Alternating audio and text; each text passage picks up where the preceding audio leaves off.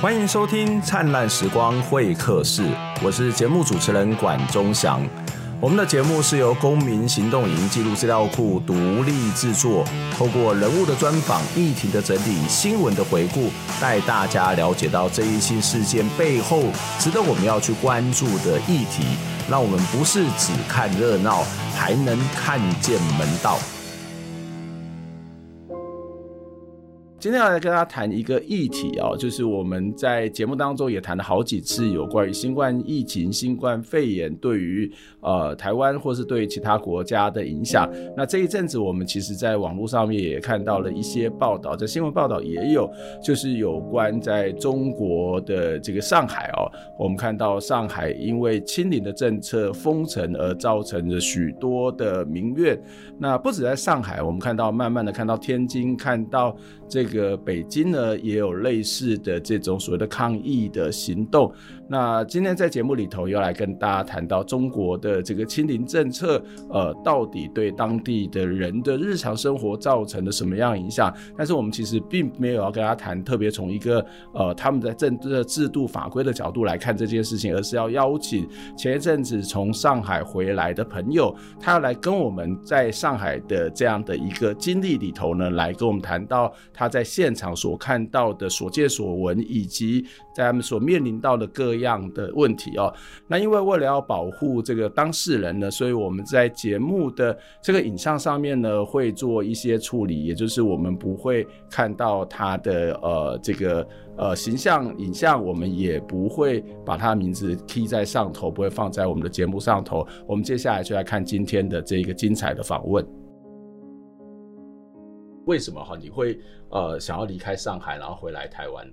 因为我想出门。你想出门？我想出门。为什么？这个在那边没有办法出门。这个这个是这样的，它有分几个层级哦。嗯、就是说，如果说你刚好那那一栋、嗯、那一栋大楼就是有一个确诊的话，那你就是不能出门，不能出楼，他会把那个门封起来。嗯，这个是最最严重的。然后呢，再往下就是说，如果说你们那个你那一栋是没有，嗯，那你就可以出来，嗯、出来在你们小区走来走去，嗯，然后呢，再来是说，如果说你们那个小区很长一段时间都没有的话，他、嗯、会准许你可以往外再扩张一点点，OK，、嗯、对，然后我的、哦、我的小区就是属于那个，你可以在小区里面走来走去，可以在那边散步，对，你可以你可以在那边散步，okay, 但是呢，你散散步就要戴戴口罩，然后如果走走太久的话，就、哦、就是大家就会开窗户这样看着你，嗯嗯，对，但是你散步为什么散步回到台湾来了？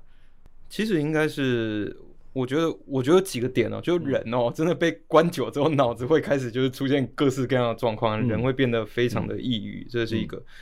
还有就是说，上海现在的状况，其实它的食物的取得，还有就是整体的自由度都非常的低。我打个比方来说好了，你以前你想去买个菜，嗯，然后你只要走到外面的菜市场，或者是你手机 APP App 点一点，然后你就有了。但是现在上海，因为它的物资。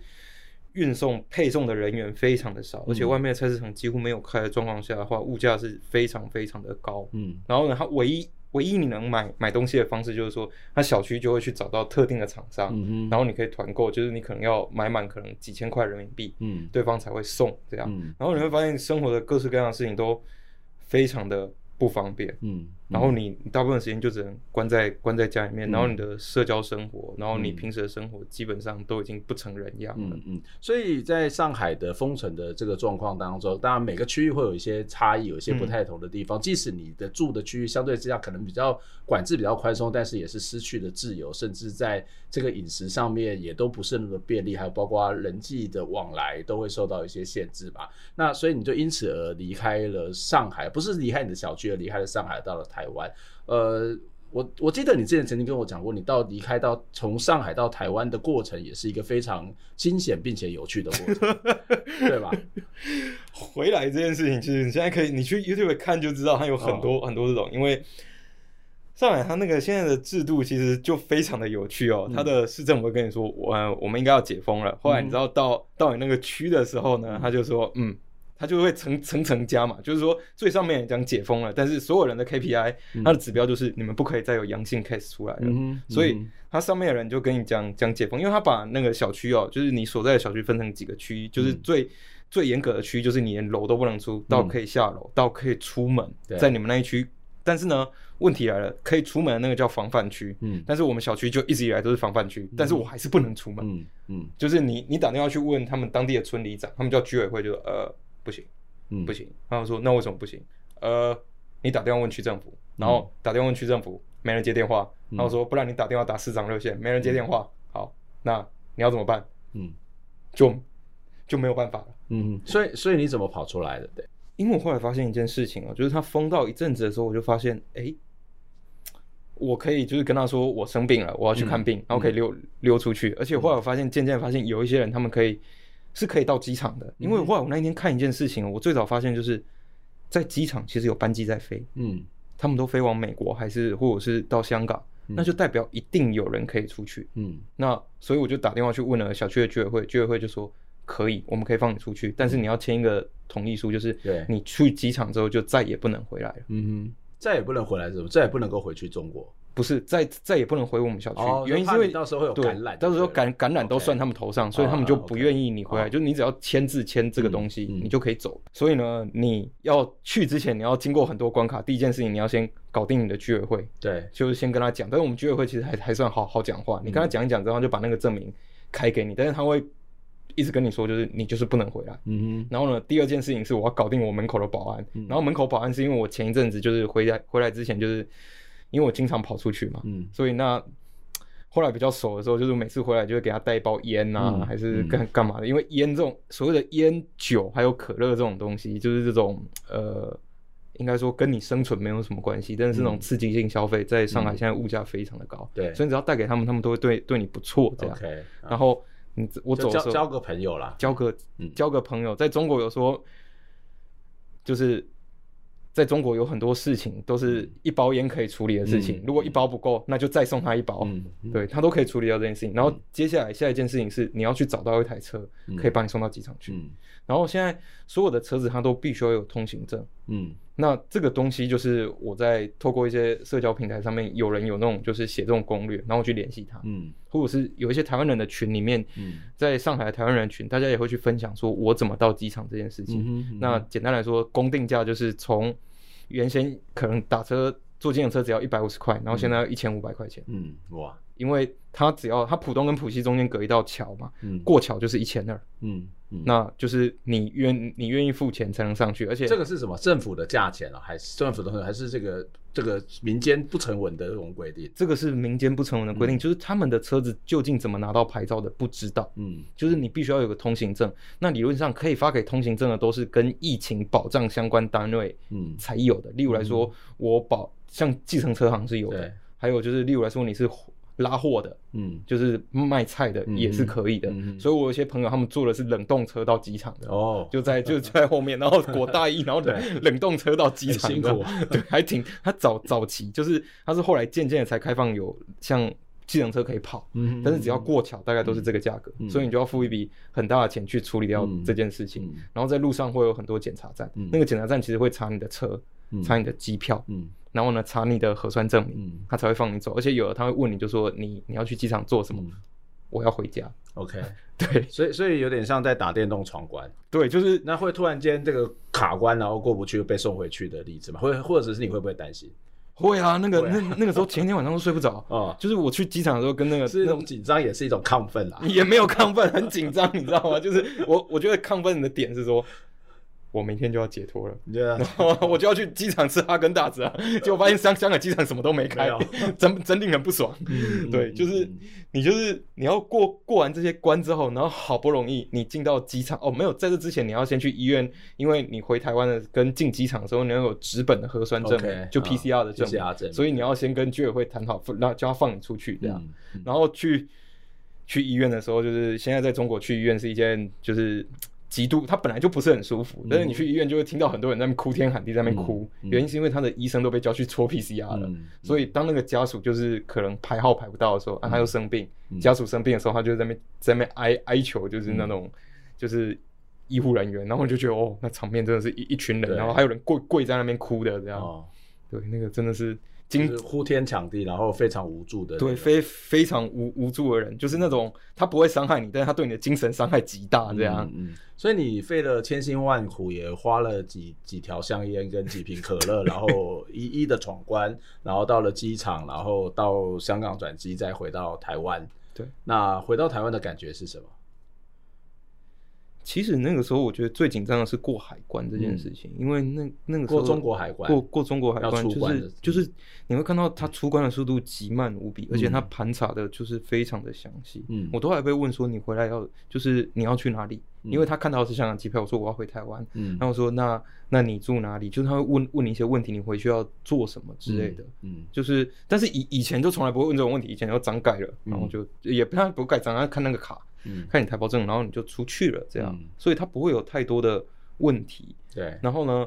但是你会发现他前面有一些什么，他要留学的啊，嗯、还有什么，他们就特别的艰难.会不会会不会问非常久？因为他们现在中国政府已经说非必要，就是你就不要离境，就就就不要出境，嗯、所以你真的会看到有人就直接被劝返，就是不让你出去，嗯、被道德劝说，不是不不是道德劝说，是他就是不让你出去，直接不让你出去，直接不.不让不让你出去，就很多人拿的是什么旅旅游签是一定不行的，嗯，然后。工签跟留学签会被问，嗯，就是都有一些留学生去分享，就是说海关问他很多事情的时候，他要打开手机，就说我曾经在这边上过课，然后给他看图书馆的照片，我在这边念过书之类的，不然就不让他放他出去。OK，对，然后回来台湾之后，那个感觉其实蛮不习惯的，因为你台台湾入境的时候是机场里面会有很多穿不同颜色防护服的那种人人员嘛，然后第下来的时候，因为在中国他们。他们的医护人员其实对你要做 PCR 干嘛，对你都非常非常的凶，嗯，就是他就会很很像在赶那个羊一样，就赶你，嗯、你知道吗？嗯、然后就是你不做，他就会凶你，或者是他们态度都不是很好。然后我进台湾的时候发现，就是非常的不适应，嗯，就是因为他们态度都非常非常太和善，就是态态度太和善，就是叫我去做 PCR 的时候说，嗯、呃，先生，请往这边走，嗯，就一一脸一脸疑惑，你知道吗？他说，哦哦，原来。原来 原来有有有有和善有礼貌这个东西。对，原原原来就是 还是有，就是医务人员也是有和善跟礼貌。因为我从疫情之后我就没有回过台湾，大概两年半没有回来，所以你知道，你我已经脱离那个环境很久，我不知道其他国家在防疫人员是怎么去对待一般人的。不过当然有时候那个是一种呃，他本身的一种所谓的工作的态度或者需要，那有时候也是来自于这环境的紧绷啦。这环境越紧绷，他可能那个态度就会越急。所以他可能也有各式各样的原因在，对。但是不管如何，回到台湾这样的一个和善的态度，就让你觉得哇，松了一口气。就是哎、欸，我是回到我这是到底是哪里的那种没有，就是就是就是就是，而且是他没有骂你的时候，你会觉得他下一秒是不是要骂我了？就你会觉得 他是不是他是不是要骂我？他是不是要骂我结果你知道我那个时候进来入境的时候还填错，我前面说干填错了，他等一下一定要干掉我。后来你知道他说呃。先生，你去旁边重填一下就好了。后来你知道他还教我怎么填，我先生说这么好，你是不是吃错药了？对，就是你知道你会有那种很很不真实的感觉，他到底在干什么？你你到中国工作多久？然后大概是做什么样的工作？在中国的待遇跟生活怎么样？我二零一三年就去了，那你在十年左右的时间，快快十年。我是我是我是工程师，嗯嗯嗯，对，然后。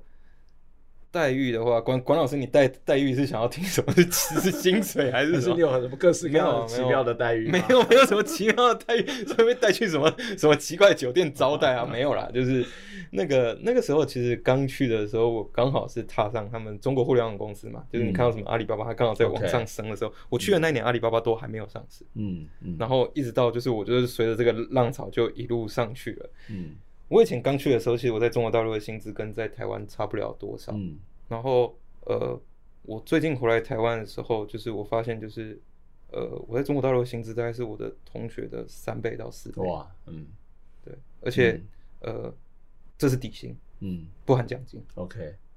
不含奖金。所以所以那边的薪资是非常优渥的。但是你你这样离开，会那些工作就暂停了吗？那如果暂停，会觉得可惜吗？哦，没有啊，我我我后来就找那种，就是我后来去外商，OK，然后就是他都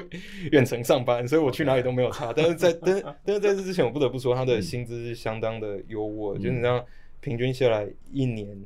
一年其实呃。那大概是台湾的工程师薪资两倍到三倍，嗯嗯，就而且而且你是台湾人，在那边有一些扣税的渠避税的渠道，OK OK，对，就是你可能拿拿发票去报报销啊之类的，嗯嗯嗯。嗯。就我们我们今天特别来找你谈，是要谈呃在上海封城的这种状况了哈，就是呃在上海是什么时候开始封城的？然后大概我们它也不是一下子完全的很严密的控制嘛，大概可以分成几个阶段。我觉得，我觉得最早的阶段是大概在二月底的时候，三、嗯、月初的时候是哦，大家知道有一例案例，但是上海其实一直以来它的做法都其实是他们讲所谓的精准防疫是真的很厉害，嗯、就是说他就说他会去圈定最少范围的人，然后保证大家所有人是正常生活的，嗯、所以上海一直以来都是中国防疫的标杆。嗯、例如来说好了，我有个朋友他被隔离七天，为什么？因为他点奶茶，就他们大概在在今年过年前的时候有一个案例，就是说。他就是他去那个人跑去买奶茶，嗯，然后呢买完回家之后就发现他确诊了，嗯，所以他这条路上的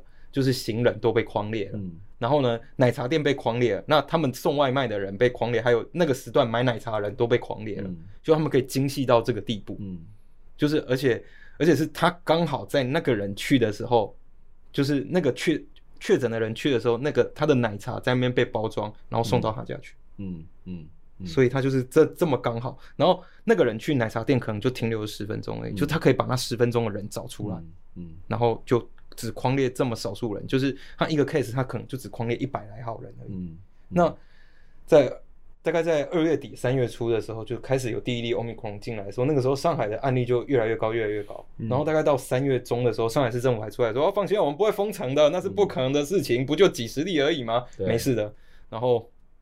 但后来他到三月下旬呢，就开始爆炸了，就每天就是可能几百例、几百例在跑。嗯，那他们所谓的精准防疫跟这种非常。非常精确的狂猎，其实大概在上百人的时候就已经崩盘了。嗯，上百人就受不了，撑不住了。对啊，因为他需要很多的人力，嗯、所以在那个时候我就已经有一些朋友的小区被封起来了。嗯，后来他们就是被宣布就说，所以也就是那个技术没有办法控制，他就开始用人来去做这种控制。他精精准防疫一直以来都是用人啊。嗯，哦，一直以来都是用人。他他们就是用人，然后去做很，其实他就跟台湾之前会做那个什么，就是你的轨轨迹调查一样。嗯嗯，他们就是专专门做数位主机，对，数位主机，或者他们的摄像头啊，camera 有很多，然后他们又用手机监控你，所以相对来讲会比较容易一点，但是还是需要大量人力。当这个东西如果到了上百例的时候，它基本上就已经接近崩盘了。所以原来的那个所谓的科技技术的负荷量已经没有办法了。对，那个负荷量就已经是崩盘的时候，然后接下来到了三月中下旬的时候，大概在三月底底的时候，它就。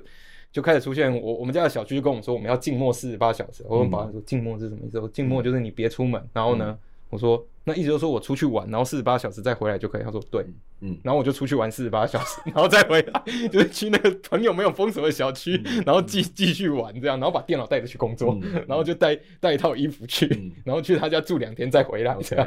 然后呢，一直到就是三月底的时候，他宣布浦东跟浦西他要。就是他先封浦东，浦东你就先封五天，然后浦西再封五天，然后你知道刚开始的时候大家都很相信上海市政府啊，放心啊，不会出什么事情啊。然后那个时候你知道，就是大家就在做一件事情，买很多酒在家里面开 party，他说啊，我们开就是开趴连开五天，然后我们就可以出去了。然后我那个时候也是这样想，就那个时候浦东先封的时候，就是大家就觉得还好，因为他们先封五天嘛。然后轮到浦西从四月一号开始封的时候，在那之前我朋友都问我说，你要不要买菜啊？你要不要买买点东西？我说不要。他他说你在干嘛？你是想要干嘛？说放心，我练瑜伽，我就辟谷，我就断食五天，五天再出来跟你们吃饭，走走李立群模式的。对对对，我先走李立群模式，你知道？结果到了第四天，哎，我真的前前四天都没没吃东西，觉得身体很轻盈。到我第四天之后，发现受不了了。不是，哎，怎么浦东还没有封？怎么还没有解封呢？他们不是说四月一号换他们解封吗？我本来以为就是哦，他们可能严重一点，多拖个几天，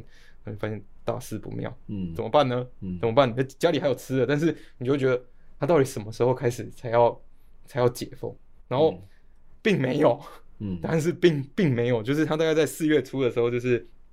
上海市政府的防疫团队就被换掉了，嗯，就直接从他们国家孙春兰，就是他们俗称孙奶奶，就是国务院副总理直接下来指挥，然后手段极其强硬，嗯嗯，就是他就是。就是人，如果你确诊了，就直接拉走。你知道，在他之前都有那种拉到方舱，拉到方舱。后来他们那个时候就开始疯狂盖方舱。就我有一些朋友，就是他们可能是那种就是营建公司的，就是他们的国企就通通都出动去盖方舱。嗯嗯，就是他们的可能就是一个礼拜你要盖出一个可以容纳几万人的方舱。嗯，他们就是说说到任务就是这个样子。嗯，然后那个时候，而且在在他之前其实还蛮有趣的，就是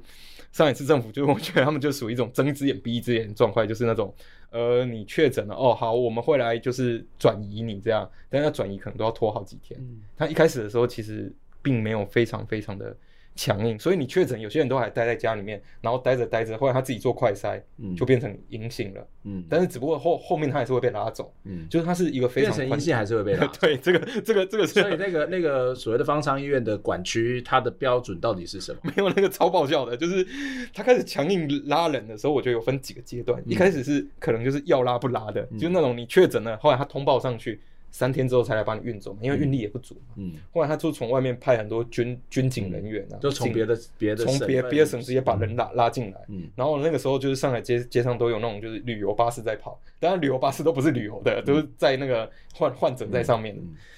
然后一直到四月中的时候，他们手段就开始变得非常的强硬，因为原先他们是不会去不会去把老人拉走的。嗯，后来他们就是到最后就连。就是九十岁的老人也照样拉，九十岁的老人就这样照拉照拉。他们 Okay. 他们在在讲那个叫应收尽收。嗯，好，这又回到管老师你刚才讲的那个，嗯、到底什么人可以进方舱这件事情，这就非常 interesting 啊。嗯，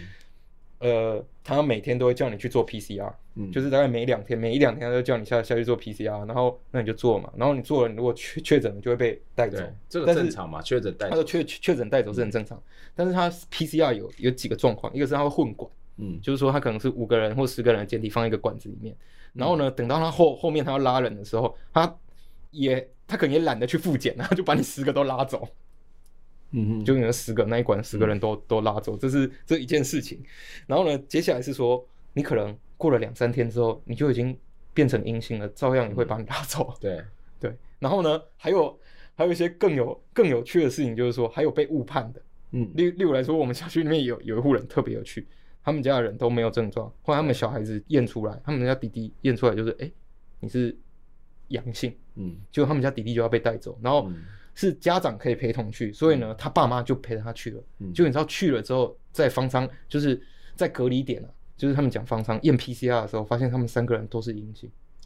结果还还还没完哦，因为你知道方舱病毒病毒浓度极高，就最后他。他爸妈确诊，小孩子就就没有，结果三个人三个人就在方舱这样度过了七天，然后哇然后就是本来没病，然后进去进去染病，然后方舱七日，这这听起来超荒谬的啊！对啊，这超、哦、这这超荒谬！你知道我有我有一堆朋友都那种就是就是他可能因为他们最容易感染，就是说，例如来说你住在那个小洋房，他把所有人都叫去街上排队，嗯、然后呢做做 PCR 就那边捅捅喉咙捅鼻子这样，嗯嗯、然后你知道大家都。大家还会在那边聊天，你知道，虽然戴着口罩聊天，然后我有些朋友就是回来之后就发现，那天晚上感觉特别的累，想睡觉，结果呢，他就睡了一晚起来就发现他确诊了，然后喉咙痒痒，痒两天就没了。他说等到我都好了，我都活蹦乱跳之后，政府突然打电话给我说，呃，明天晚上要来接你，嗯，你要接我去哪里？呃，方舱医院，嗯。但是我已经好了，他说不行，就是要接你。那人民怎么办？就这样活生生的被带去。我看到很多的影片里面就发生很多的冲突，都是类似这种。对啊，我我就是因为他真的是太容易就变成阴性了，就是很多人就躺两天。我以前还有一些朋友就躺躺两天，然后躺完之后，他说防疫人员来拉他的时候就、嗯、就怎么办？那就跟着带带进去。有有有有些人会吵，我那个朋友就跟他吵，然后最后就说：“那让你去隔离酒店。”他说：“你再让我做一次 PCR。”嗯，然后结果 PCR 还是阴性。他说：“不行，你阴性，我们还是要带你走。”对，然后就去，现在还在酒店里面，你知道吗？我超好笑，我每天都在笑他。那方舱医院会有一些外国人吗？外国人能够乖乖的这样愿意被？哦，这个这这个这个是一件非常有趣的人，是有台湾人被隔离在里面，台湾被隔离，但是是还好，他待遇就，但是之前有那种就是。最早期好像有个意大利人，就是他就直接在 Twitter 上面直播，你知道吗？直播自己被带进去的，在方舱医院的过程。对，然后就发就就发 Twitter，结果好像就被 BBC 关注了，你知道？结果隔天立刻被送到高级的酒店里面隔离了。嗯嗯。对，因为他们怕怕出事情，就是不要吵，不要吵这样。嗯。对，会出会出现这样的一个状况，就是说你如果是一个外籍人士，你愿意吵的话，他们是比较不会对你怎样，而且是你可以抗拒他的。嗯，就是因为防防疫人员，他们真的很怕外国人会会就是捅捅出一些事情嘛，就变成一个国际事件，比较麻烦了。对，嗯，所以所以在这样的一个状状况下的话，你很少在方舱里面很少看到。外国人，还有在上海哦，我后来就是装病出去遛弯的时候，跑出去的时候，发现街上都是外国人，因为他们特别会吵，嗯，就是他们只要打电话给居委会讲，叭叭叭讲一堆英语，然后居委会就知道，嗯，该放他们出去了，就居委会可能听不懂，你知道吗？在讲什么神秘的密码之类的，对，没有，他们就是讲英文，然后听不懂，就是然后 然后就是不然就是就是他可能就会跟叭叭叭叭叭叭叭，然后塞包烟给他出去了，嗯。那你们你们吃什么？就是刚刚看起来是一个行为上面是被限制的嘛？例如说，它可能会有不同阶段的这种限制的方式，然后或者是当你被认为可能会是一个阳性，但即使你是阴性，你会被带走，类似在行为行动上面的一个一个一个一个控制。那饮食呢？饮食的方面是什么？就是我们有有时候看到这个报道，说啊没有东西吃，但是有时候说啊东西太多了，又好像腐烂，到底是怎么回事？这个真的是就是抽跟抽奖一样啊。但是上海是有分很多区的，我住的那一区刚好就是那种就是徐徐汇区啊，嗯，就是所俗称就是很漂亮上海租界区，我就住那一区，然后那一区都住一些老人啊、老干部啊、老教授啊之类的，所以我们的待遇相对来讲会比较好一点，就连我们被拉去的方舱都会比较高级哦。方舱还有在分哦，方方舱方舱有分分等级的，你知道它有分很很多等，最好的最好的方舱就是。最好就是拉去隔离酒店，然后再来的方舱就是比较比较干净，然后管理比较人性化，嗯、然后最糟就是把你拉到荒郊野外铁皮屋去这样。嗯，嗯然后那个铁皮屋就是之前还有下雨，就铁皮屋就崩了，对，就崩了，就下就下雨了这样。嗯、然后还还有那种什么铁皮屋是两层的，嗯、上面是厕所，然后呢就崩了，你就知道厕所就掉掉到床上面去，那、啊、就很惨这样。嗯，然后。吃什么这件事情，政府是会发发菜跟食物给你，但是那个食物基本上都不是非常的好，他会发一些不容易烂的，例如来说马铃薯、红萝卜、根茎类的、根根茎类的，然后然后会发一些罐头这样。然后，但是是我在的地方是上海发物资发的最好的。嗯，嗯，但是即使发物资发最好，他发的东西大概我一个人吃，大概只够吃一个礼拜。他一个礼拜就是发一次，他是一个礼拜发一次，然后大概一个礼拜的分量。可是你刚刚讲说是你一个人，我一个人哦。你要是家里家里面有家庭，有有有家庭超惨的，你知道家庭也是用。用一个一个家庭，你知道它分配的是一种家庭的概念，一个户的概念，一户的概念，不是以人的概念，不是以人的概念，就是你家如果塞四个人，塞六个人，那是你家的事情。哇，那怎么办？然后再再来就会发现，就是说它就会出现小区团购嘛，这个时候就会各各各式各样，就是有些店家还有开，他们拿到所谓的保障供给证明许可的时候，他们就可以营业。然后但是他们营业起来，就是说，假设来讲这是个面包店，他们那个面包店就是运转的时候。就是所有人都是关在里面，然后睡觉也都睡在那边，嗯、因为怕他出去感染。只要有一个感染，他的店就会被关掉。嗯，所以他们就必必须要做到这个样子，然后物价就开始飞涨。这样，嗯、就是你你的买菜或者是买各各式各样的肉类，你知道那个时候就是现在不是都有那个抽那个盲盒嘛？就是那个打开你不知道是什么嘛？然后第一次发现买菜也可以抽盲盒，嗯、你知道吗？就是那个你就付了两百块人民币，然后呢他就说我们会送绿叶菜来给你，就打开。嗯说好绿叶菜呢？怎么是怎么是韩籍呢？嗯，就后后来他就跟你讲啊，不能退，不管你，你知道吗？就是就跟开盲盒一样。然后，呢然后你知道还有什么？哦，就是买买了猪肉来就打开，哎、嗯，不是说好猪肉怎么都是猪骨头呢？嗯，对，但是你也没办法，不让你退，你知道吗？嗯嗯、然后在这个中间，其实它的物价就会飞涨。就像绿叶菜，就是上海人最喜欢吃，他们那个那个叫上海青，就是就是就那个什么，那个在台湾叫什么青江菜嘛，我也不知道。嗯、对。那个以前一斤啊，大概就三块钱人民币。嗯，我们那时候买一斤已经到十几块钱了。嗯，有些地方甚至还会到二十块钱。OK。然后呢，你各式各样的肉类都非常的贵。哦，我记得，我记得那个时候买到快到夏天了，我买了一颗西瓜一百块钱。嗯，人民币。对。多大？就大概这么大。OK。小玉，小玉，小玉，小玉，小小小小玉的大小。嗯。然后买，嗯，我记得好像买了一颗旺来，好像七十块钱。嗯。人民币，人民币，你应该跑到中正大学附近买比较。没有，你知道你去中正旁边买可以买半篮吧？我不知道，我记得我以前买没有那么多，没有那么多。我记得好像以前小雨好像六十块钱台币吧，我不知道，我已经十年没回来了。嗯嗯嗯对，就是那个物价非常非常，所以他们很多人就是必须要去买这些东西，然后小区必须要团结在一起，就是你要团购嘛，所以就会开始有各式各样的微信群这样，然后群就是我们那个。我对对门妈妈就是我们团长，然后呢，他就会在小区的公告栏上面贴一个贴一个 QR code，然后就是大家大家要买东西就扫进去，然后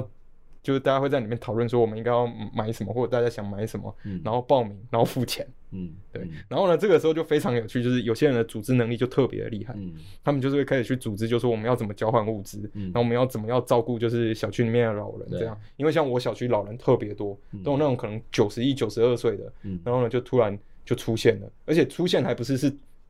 他是那种老教授，是他的学生去联系的居委会，嗯、居委会人在我们群里面说，你们小区里面有个老教授，嗯、然后呢就是要就是也不知道怎么照顾他，嗯，就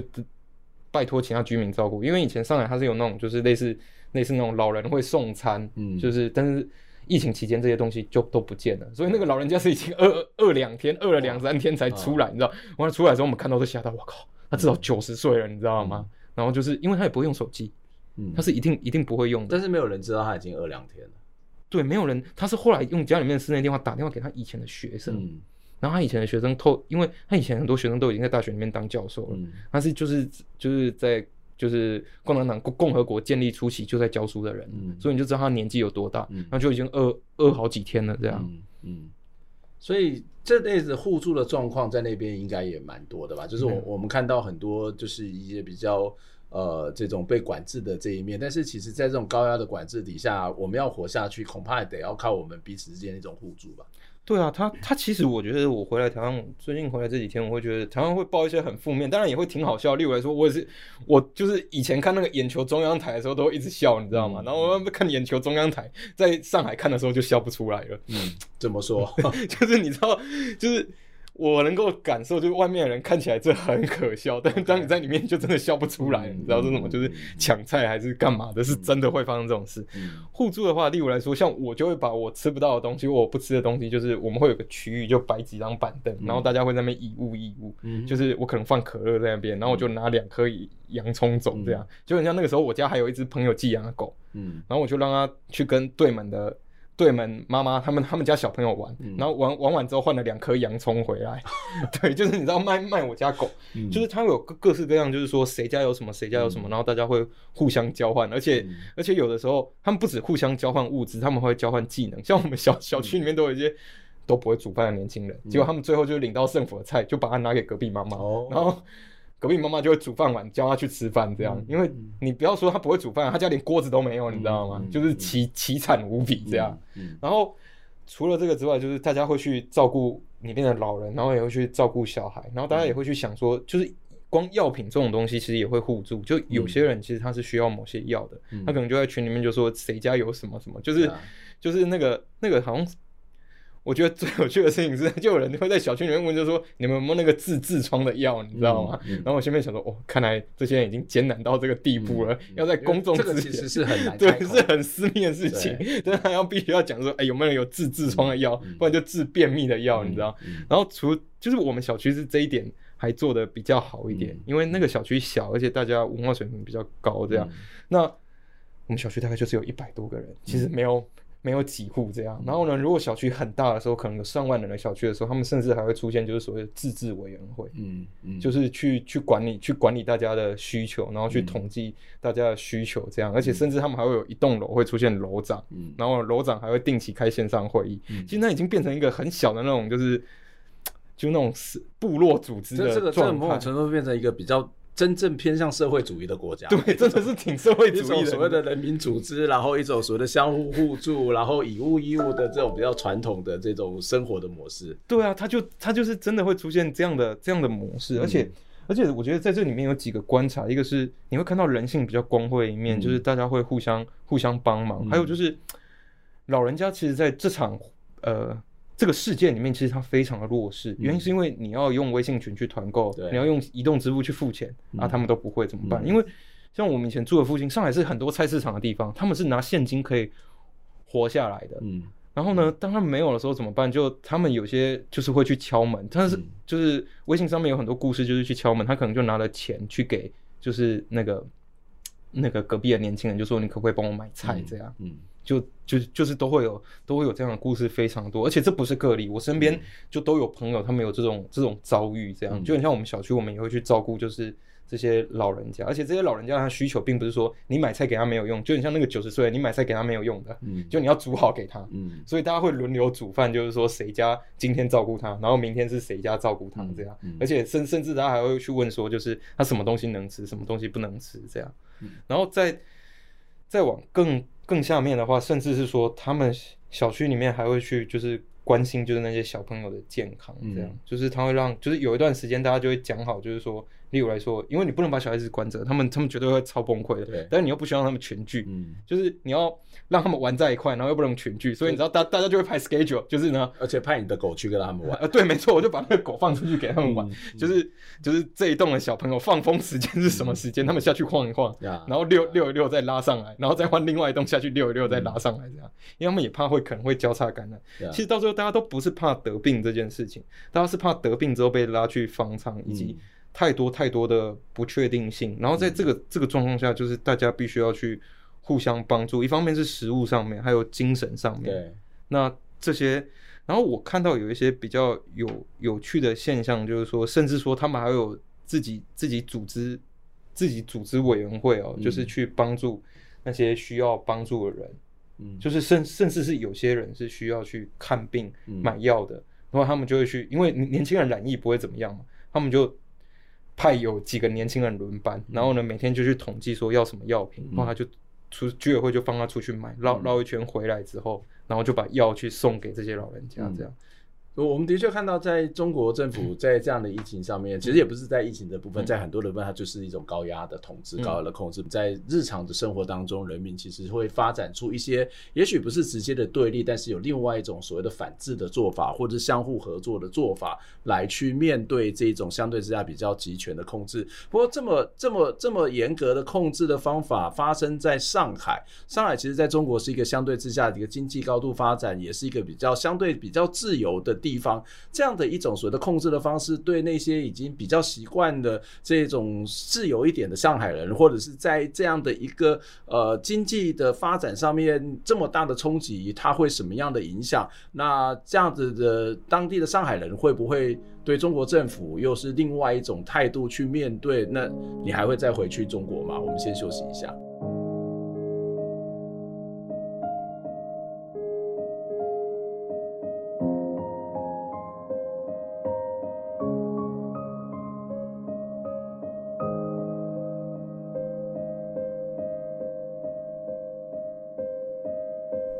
再次回到《灿烂时光会客室》节目的现场，我是主持人管中祥。《灿烂时光会客室》是由公民行动营记录资料库独立制作。我们有 YouTube 频道，有 Podcast 频道，欢迎大家能够订阅、收听、收看。我们也期待你可以透过捐款的方式来支持我们，因为我们的经费来自于公众的支持，也因为你的支持，我们才能够有机会做更好、更棒的报道，以及更深入的访谈，一起来听见微小的声音。在上一段的节目当中，我们的来宾告诉我们，就是他在上海的这个所见所闻哦，那也提到了这个。上上海的方舱医院哦，那接下来我们要再请我们的来宾来告诉我们，上海政府呢怎么去控制这个上海的人民？那当时呃这些上海的民众他们又做出什么样的回应？而这样子一种控制的方式，对于上海人而言，这在上中国是一个相对比较自由开放一些些的地方，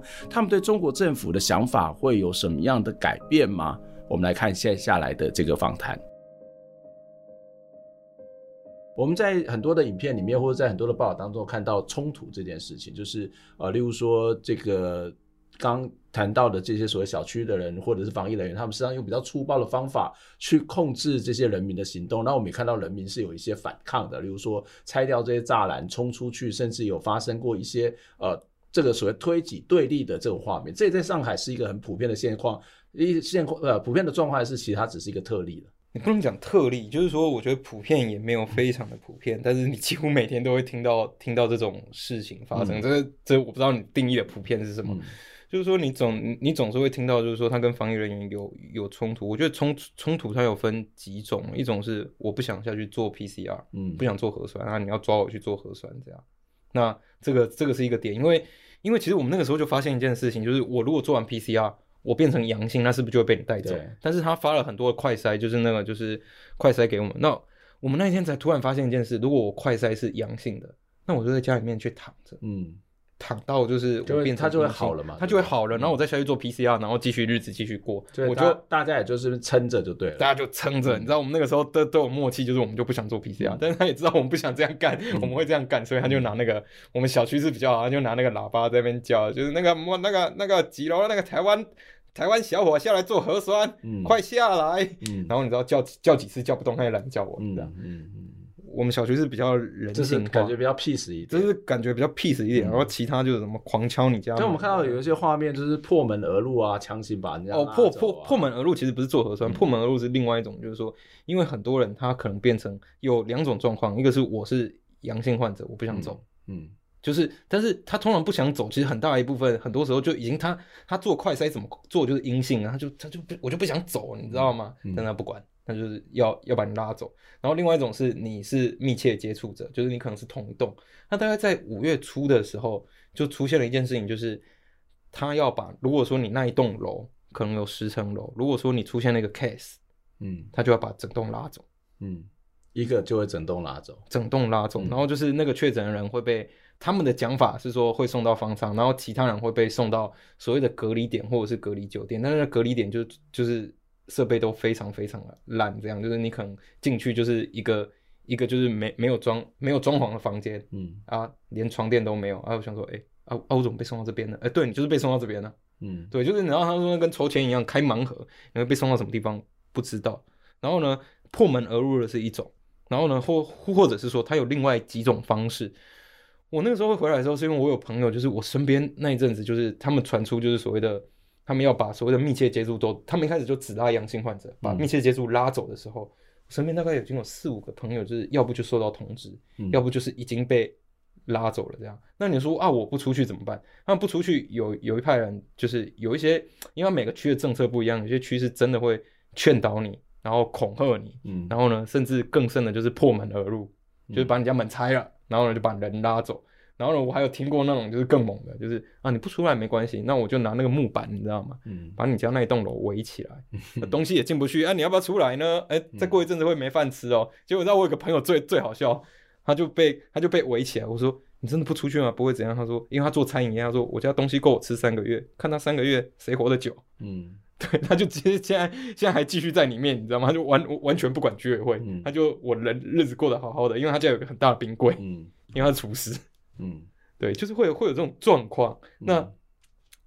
冲突这件事情，一方面是 PCR，还有就是我人要被带走这件事情，其实有很多人就觉得我没有问题啊。例如来说，像我们小区那个被带走，他们就很希望政府来复测，因为就我们做快筛都没有问题，那为什么你就说我 PCR 是阳性的就要把我带走？嗯、就到很后期的时候，大概这一两个礼拜，还有发现就是那个实验室做错了，嗯。就是因为他们量真的太大，就可能会被人会被误判，然后就被拉走。嗯、然后就是大家其实是很不想要去方舱，然后就会产生各式各样的冲突。这个是、嗯、不过我们有看到有些人是拆掉刚刚谈到一些栅栏、那些围篱，然后冲出去小区嘛。对，嗯，就是人人被关久了会很想要自由，嗯、但是他们出去之后会发现另外一件事情，就是我记得我以前刚可以出去的时候，出去前一两天还会觉得很兴奋，嗯，到第三天的时候你就不会想出门，嗯。因为那个时候上海街头是什么东西？街上什么都没有，对不对？店没有开，嗯、然后呢，到处都是警察在巡逻，嗯、然后呢，就是了了无生气，然后然后满地的落叶跟垃圾没有没有人扫，你知道？嗯、尤其是当你傍晚的时候，可能已经六七，就是太阳下山之后，你回家的时候，就你那个路上，你可能这样骑骑十分钟，除了快递小哥之外，不会有任何人。然后你在以前是那种上海非常繁荣的地方，就旁边都是酒吧跟各式各样的餐饮业，大家会在路边吃饭，就通通都不见了。嗯、你会觉得非常的苍凉，就甚至你会有那种就是走在可能可能就是美国的某些区，然后等下等等下会有人跑出来开枪这种感觉。嗯嗯，嗯，所以对他们来讲，它其实就是一个暂时性的解脱，或者是某种的反抗的行动的意义。对，就是其实其实应该是说他可能也不知道外面是怎样。等到他出去之后，他就发现其实外面什么都没有。嗯、后来我们那个时候，我那个时候出去的时候，还找到有一些小店可以卖东西，可以买东西。那个买东西就是你就是先去敲他那个门，嗯、就是你会发现有一些外国人怎么站在那个店外面。我心里想说不对，这个这些老外呢怎么会站在这边？绝对有鬼！我就跟他们站在那边。然后你知道后来他们就找有一个人就往前敲一敲门。后来那后来他就打开一个很小的门缝，然后那个门缝呢就会。就会露露露出一个眼睛，然后看外面不是警察，嗯、然后呢，他就会开始问，就说你们要要什么，然后你又跟他讲，讲完之后，他会给你一个 QR code 扫，然后他再从那个门缝塞出拿出来。然后我心里面想说，我就是要买两只雪糕而已，嗯、搞得好像我在买大麻一样。嗯对，就是上海都是这样。我还有个朋友更有趣，他要去买那个芍药，就是花，你知道？结果他说那个店那个店主把他带到暗暗巷里面，拿了两枝花给他。对，就是就想说，我就想买两枝花回家插着，搞得搞得像枪支交易一样，你知道吗？这当然对我来讲是一个相对之下很难想象的一个部分。那当然在在那个地方，其实我们现在听起来，你从一个比较跳脱的角度去看，可是，在那个当事人在那个上海的状况底下。呃，这些上海的朋友，他们对外界的资讯了解吗？例如说，他们会知道，呃，Omicron 其实是没有那么严重，他们会知道其他小区发生的状况是什么，他们会知道其他的小区里面可能也发生很多的冲突吗？这个中国怎么去控制这些资讯呢？对当地的人对于所谓的外界资讯的了解的情况又是什么呢？我觉得，我觉得有几个点哦，就是一是疫情的状况，就是 Omicron 到底严重不严重？所有在上海的人都跟你讲不严重，嗯，就是如果如如果还跟你说严重的呢？他可能需要去看一下精神科。嗯、对，我是讲讲话很贱。不严重，就是因为他自己可能经历过了，他觉得他其实没有那么严重。不不不是不严重，是上海市政府其实他是有就几件事情，一个是上海的人普遍来讲受教育程度高，嗯，所以他们很多是海归，就是从可能欧美国家念书回来的，Okay. 这是一个，所以对他们而言，他不是很很很巨大的事情，因为他们可能有太多朋友跟我。是台湾人一样，就我一堆朋友在美国都已经得过，还不是得 Omicron，他们得 Delta 就已经得完了。嗯、然后就他们有其他的管道，跟他们有其他的管道海海外可以去联系。还有另外一件事情是，上海到十三万确诊十三万的时候，那个时候死亡病例非常的少，嗯，就是个位数这样。嗯、事实上面也不严重。对，事实上就是连他官方公布的数据也不严重。然后大家就想说，那我在干嘛？我有个朋友就是他说，他说这种感觉就很像说我的我的就是他说政府就跟你说外面有怪兽。然后呢，很可怕，你不要出门。然后有一天你出门，发现说好的怪兽呢，怎么不见了呢？那就是一只小老鼠。对，就可能就一只小老鼠。他说：“我操，怎么怎么怎怎么会怎么会这样？”然后他们他们其实是就是大部分人是会知道这件事情的，但是他是有分的。像年轻的比较有受教育的，他们是是会看微信群还是怎么样，他们就还好。但是你知道，微信其实它是属于社交传播，所以假设来讲，你是一个。你是一个就是老年人，那你的朋友也都是老年人，嗯、所以他们就还会去传一些就是哦，Omicron 很可怕，嗯、美国已经死了一百万人了，巴拉巴拉巴拉这、嗯、这些这样。嗯、后来就是就很像我们我小区我一楼有个妈妈，你知道，呃，不是，那不是啊，妈妈是个阿嬷。然后呢，他就每天都会去烧那个香薰艾草，你知道吗？嗯、然后烧了就开始从五楼走到一楼。嗯、然后我现在想说，我在做做什么法，你知道吗？嗯、然后烧烧到我们家一楼那个英英国人干掉他这样。对，因为那个英国人就很礼貌用中文跟他说，这样没有用，这样。嗯嗯，对，就是他是一种驱魔 还是一种清洁？不是不是，他是觉得这真的有用，你知道吗？对，他不知道去哪哪里看来的小道消息，像台湾以前那种地下电台卖药这样，就。他们老一辈的人其实还是会有恐惧的，嗯，然后呢，就在后来后来渐渐的是，当然当然，我觉得这个环环境久，当他们被关久之后，他们自己也会去想，就说，哎啊，我怎么一直被关着？这样真的是正常吗？所以他们其实一开始是刚开始五月初的时候，四月初封城的时候是有两派，一派是清零派。一派叫俗称躺平派，这样，嗯、他们之间是都还会有争吵，嗯、他们甚至那个时候都还会有一些写很多文章，就是在讲，就是说，因为我们的疫苗不够好，施打率不够高，所以我们不能放开，不然老人会死一片，然后医疗资源会崩了，这样。就在微博上面还会有类似的讨论，还会，但是后来就接下来下一个阶段会变成，就是说，大家发生所谓的次生伤害，嗯、就是说我打个比方来说，上海是全中国医疗资源最好的城市，它一天要开七千台刀，嗯。但是随着这些医务人员，要不就被隔离，要不就被抓抓去，就是捅人家喉咙去做 PCR 了。上海就是那个时候到月中的时候，一天开不到一百台刀。嗯，那这些人怎么办？嗯、就真的是等死哎、欸。对，对啊，我而且他不只是上海市民，就你要有其他省份的人进来上海就医，没有、嗯、医院就是没有没有开。嗯，后来那个时候就已经有很多已经爆出来的社会案件，就是甚至有那个音乐家，就是他急性盲肠炎，那个真的是会痛到痛不欲生。然后他晚上撑不下去就跳楼自杀的，嗯，就是这种故事其实非常非常多，我没有办法及时及时就医的。嗯、然后当大家经历了过这一段之后，然后最后下一段是大家就觉得就说再这样下去疯也不是办法，嗯，但是其实你不管怎么反抗也没有用，大家就选择、嗯、那我就躺着了，嗯，就是一开始大家会从愤怒，嗯，去抗争。然后呢，一直到后面就我已经不抗争了。嗯，那管老师，你刚才提到就是抗争这件事情，是一个是我不想被抓方丈，另外是我没有东西吃。嗯，没没有东西吃这件事情，其实是在有些小区是很严重的。原因是因为如果说你的居委会善良的话，像我们的居委会这么好好讲话，那都还好。有一些居委会他们是想要从中牟利的。嗯，那这那这怎么办？他就是说我的厂商就只有这五家，你不能买其他家，其他家的快递来我都不我都不收。嗯。然后呢，甚至甚至是说，他为了要图利，就是自己自己利益输送，自己的利益输送，嗯、政府发的菜还放在那个就是居委会里面，就不发给你，嗯，因为你不发，放给他烂掉，你就会买我的，我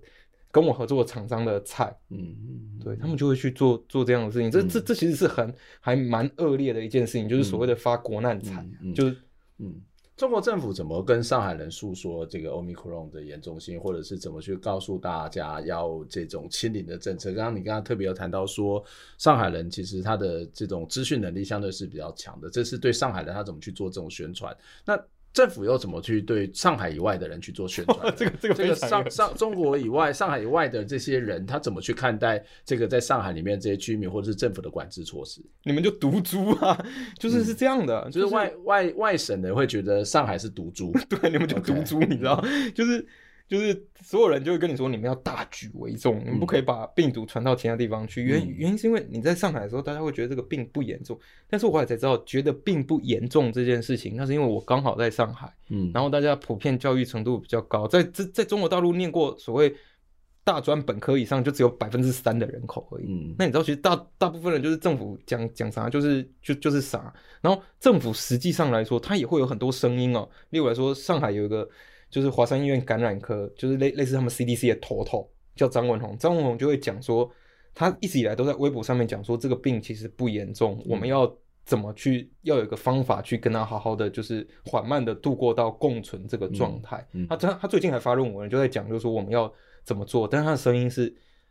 不容易被看，还是有一些学者会发出，对，他学学者会发出这样的、嗯、这样的声音，但是其实很大很大一部分，他们都来自于就是说。我们就是必须要去打赢这个，他们讲所谓的战役，嗯，就是你现在在面对这个病毒，就变成所谓的战时，嗯，那他怎么做宣传？他就会跟大家说，这是一个光荣的战役，我们必须要去战胜病毒，这样，嗯，那但是上海人有一部分人一开始还吃这一套，嗯，但是随着就是那个状况越来越糟，我一直被关，然后就发现，因为。封城死的人可能还比欧米克多的时候，其实会让大家反思这件事情。嗯、那是那是刚好在上海这批人，他们会反思这件事情。对上海以外的人，他们看到上海就是看到上海人跟看到鬼一样，你们最好都不要出来，嗯、因为你们出来，我们的城市可能就会封起来。对，然后呢，就是就是会变，大大家的日子会变得不好，然后你可能会把病毒带来，然后我可能会死这样。嗯、那因为其他省份它的受教育程度并没有这么高，所以所以就变成一件很有趣的事情。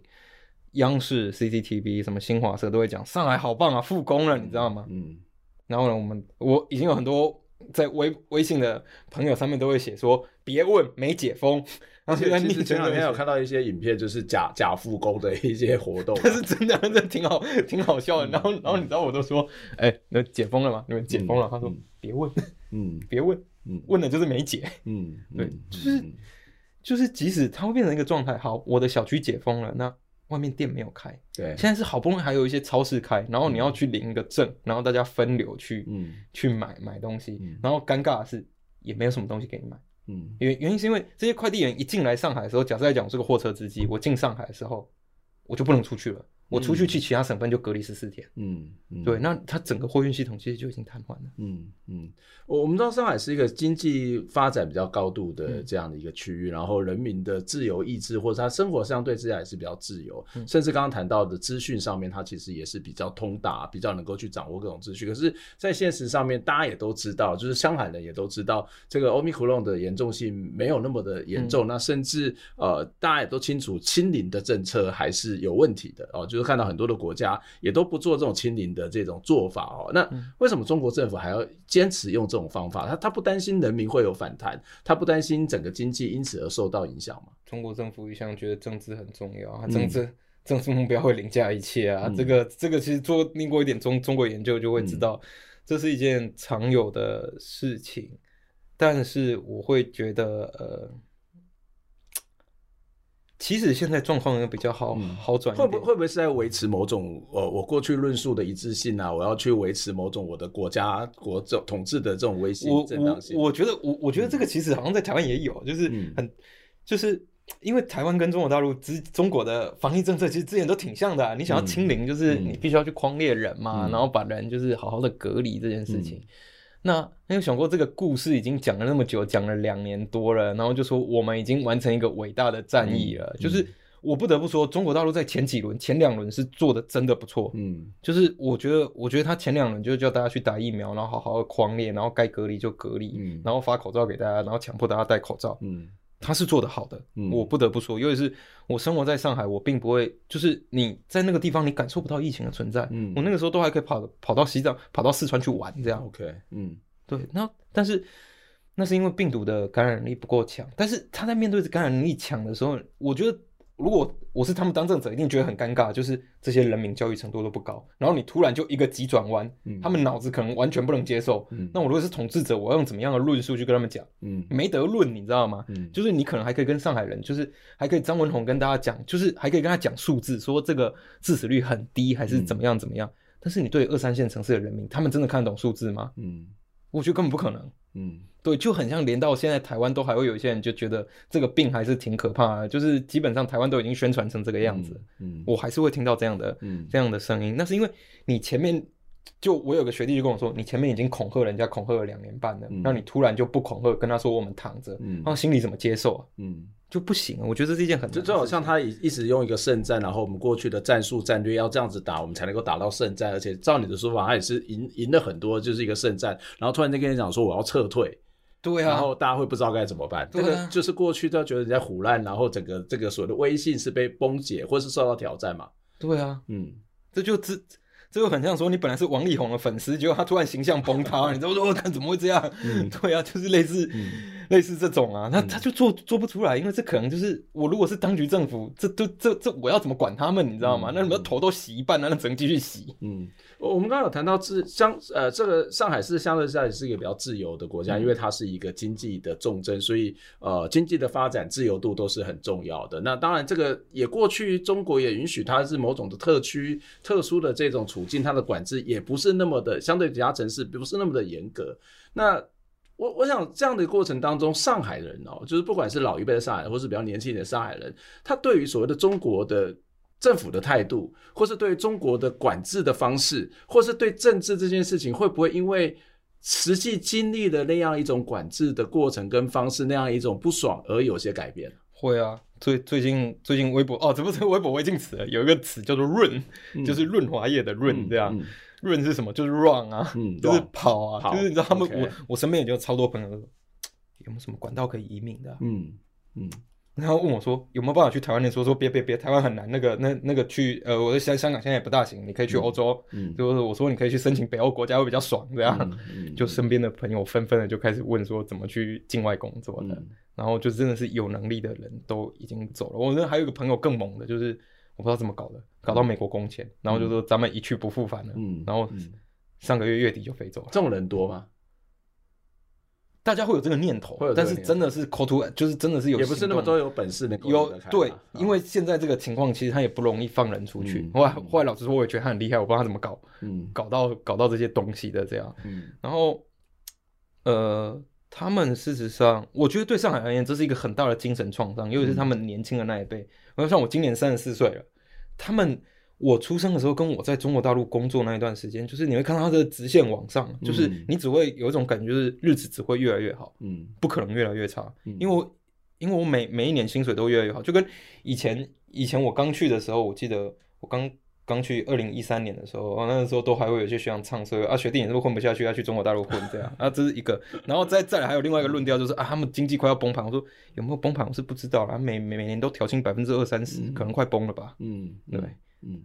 还是没崩。最最起码，这我们一开始讲说，那个一开始两边的薪水差不多，但是后来已经是这里的两三倍。对啊，因为因因为它上上面是上不封顶啊，它上我你它的岗位多，职位多嘛，所以你往往上走的路比较比较快啊。就是我后来我后来到三十岁那一年，我带的 team 都已经七八十个人了。嗯嗯，但是在台台湾，那基本上不可能的事情。但是这个事情发生之后，这种经济会受到影响。会，我觉得还有一个是人民对整个政府体制的信心，因为住在上海的人其实对上海市政府是挺信任的，嗯、就是大家会知道，就是说不管中国其他地方怎么搞，嗯，那咱们就是不一样。上海是一个特区的，是个特区，你知道他们会讲说上海是世界的上海啊，谁跟你是中国的上海啊？那、嗯、现在变成是中国的上海。对，我现在跟他说，你们现在是北京的上海。然后推特上面还有一个段子更好笑，说上海人最近这一一个月的心情是怎么说？哎呦，原来发现自己原来是中国人呐、啊！对，就是这说对他们也打击其实非常大。我以前有那个朋友小粉红，你知道吗？就是那种，就是那种每次跟我聊就，台湾是不是中国一部分？说，是是是是是是，都是你的，都是你的。对，然后跟我跟我聊就是这样。但是我们还是可以交流，就是你就不要碰他这一块就好了。最想移民就是他，因为对对他精神打击超大的，你知道吗？我以我的祖国为荣，没想到我的祖国这样搞我。嗯嗯，对，他就对，所以所以应该是说，他们对年轻那一辈他们是夹杂了很多那种很复杂的情感。就是说，我是这边长大的，我以前总会觉得这边会越来越好，但是就突然又就是他们对未来想象就在那一刻就崩灭掉了。嗯嗯，然后对老老一辈的人而言，他们会有一种就是呃。事情又来了，嗯，事情又来，就是回到他们年轻的时候，对熟熟悉的那个状态，嗯、你知道吗？嗯、就是因为他们以前有一些比较老，他们经历过可能文化大革命，或者是这种比较大型的政治运动啊，嗯、就号召很多人去面对做某些事情啊，嗯、就他们会就是觉得啊，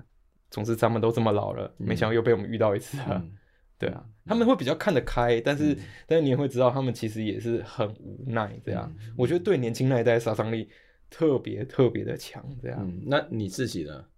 你会以前的那个期待会越来越低吗？或者是说，你还会想要再回去上海工作吗？我其实不会想回去上海工作。其实到最后，就是我的工工作其实是在世界各地都可以的时候，嗯、就是我是远程工作者嘛。嗯、我想住上海，是因为我就是住上海很久了。嗯。然后那边我有熟悉的朋友，嗯、然后就是一切的环环境其实。住在上海其实挺挺舒服的啦，嗯，就是、嗯、我回台湾其实挺不习惯，因为看到房子丑丑的这样，对，以下政治不正确，等下等下会有台湾人干掉我，对，就但是其实现在这个意愿会很低，嗯，原因是因为他只要这个清零政策在的时候，你会觉得那个恐惧感还会在，就是哎、欸、啊，你不知道他下一步会做什么，嗯，就是你不知道他哪哪一天他就把你抓去放上。疫情不是总有一天会结束吗？我觉得疫情是总有一天会结束的，嗯，就是大家。但是如果说他这个清零的政策不变的话，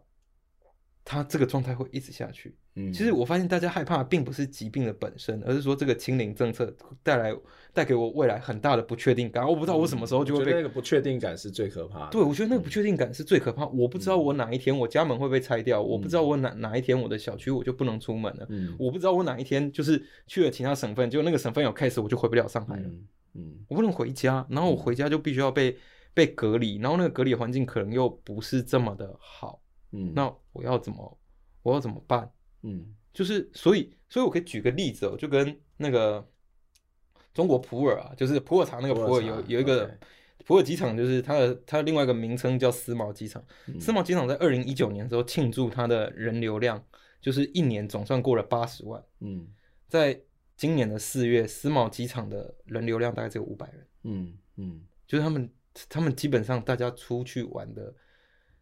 意愿已经变得非常非常的低了，而且今天还有另外一个新闻，就是 Airbnb China 关掉了中国的部分，因为他做做不到生意，旅游业基本上就全垮，人们不愿意去移动了，嗯，因为移动的成本太高，不是说那个我飞去其他地方贵还是干嘛，机票便宜的很，嗯，因为大家都不飞，嗯嗯，呀，所以短期真的是不会。不会想要回去，因为回去他也不会回到我以前想以前的那个上海。嗯，因为我在那个地方住很久，我住了七年多了。嗯嗯，会觉得可惜吗？会啊，你要走走的时候会觉得可惜，但是你会知道，就是说以前那个日子要回来蛮困难的。嗯，即即使是说，就是呃，我觉得它不是那种很 physical 的、很物物质层面上面。今天假设来讲，哪一天店开了，还是？还是很多东西，那个社会上的运转回到正常的时候，是人民那个，就是你生活周遭那些人身上那个伤口，心灵的伤口是没有没有愈合的。因为当你讲都不能讲，你不能去诉说的时候，而且这种诉说就是上海人就是会有写很多公众，就在那哀说我吃不到饭还是干嘛，然后你到其他省份会说哀什么哀呀？你们已经很好了，你们已经很好了，没吃饭还在哀，你知道吗？嗯、就是那种那种感觉，很像你家小孩跟你哭，然后你还打他两巴掌，就说哭屁啊你。嗯，对，所以所以你会发现他在整个。社会的情绪是没有办法被就是抒发出来的，嗯、所以我真的会在机场看到有人就是过海关之后大哭，你知道？嗯，自由了。对，他会知道他可以回家，因为你会知道那个在社会那个氛围极其压抑的时候，我觉得海关就很像是一个口，就是出了那个口，你的情绪就可以泄放掉了。嗯、我那个时候回台湾是真的有人落地就开始哭，欸，哎、嗯，嗯，就是就是我觉得在香港可能。然后在香港过夜的时候，香港机场感觉还比较肃杀一点，嗯、因为什么都没有。嗯、但是回台湾的时候，是真的在飞机上面就会有人哭，嗯、就当落地的时候。嗯，所以我应该要说恭喜你自由了，没有，已经自由几天了。非常谢谢呃，我们今天来宾接受我们的访问了。在今天的访问当中，我们从我们的来宾的亲身经历来去了解上海在疫情控制下的各式各样，我们看起来非常荒谬以及粗暴的一些做法哦。那也让我们更了解，在这样一个政府的这种控制之下，人民他到底过着一个什么样生活。那希望呢，之后呢，我们有机会能够再继续访问我们的来宾。当然，如果你还有机会去上海的话，我们。也希望能够再带给我们更多你在上海的这个所见所闻。我们下次再会，拜拜。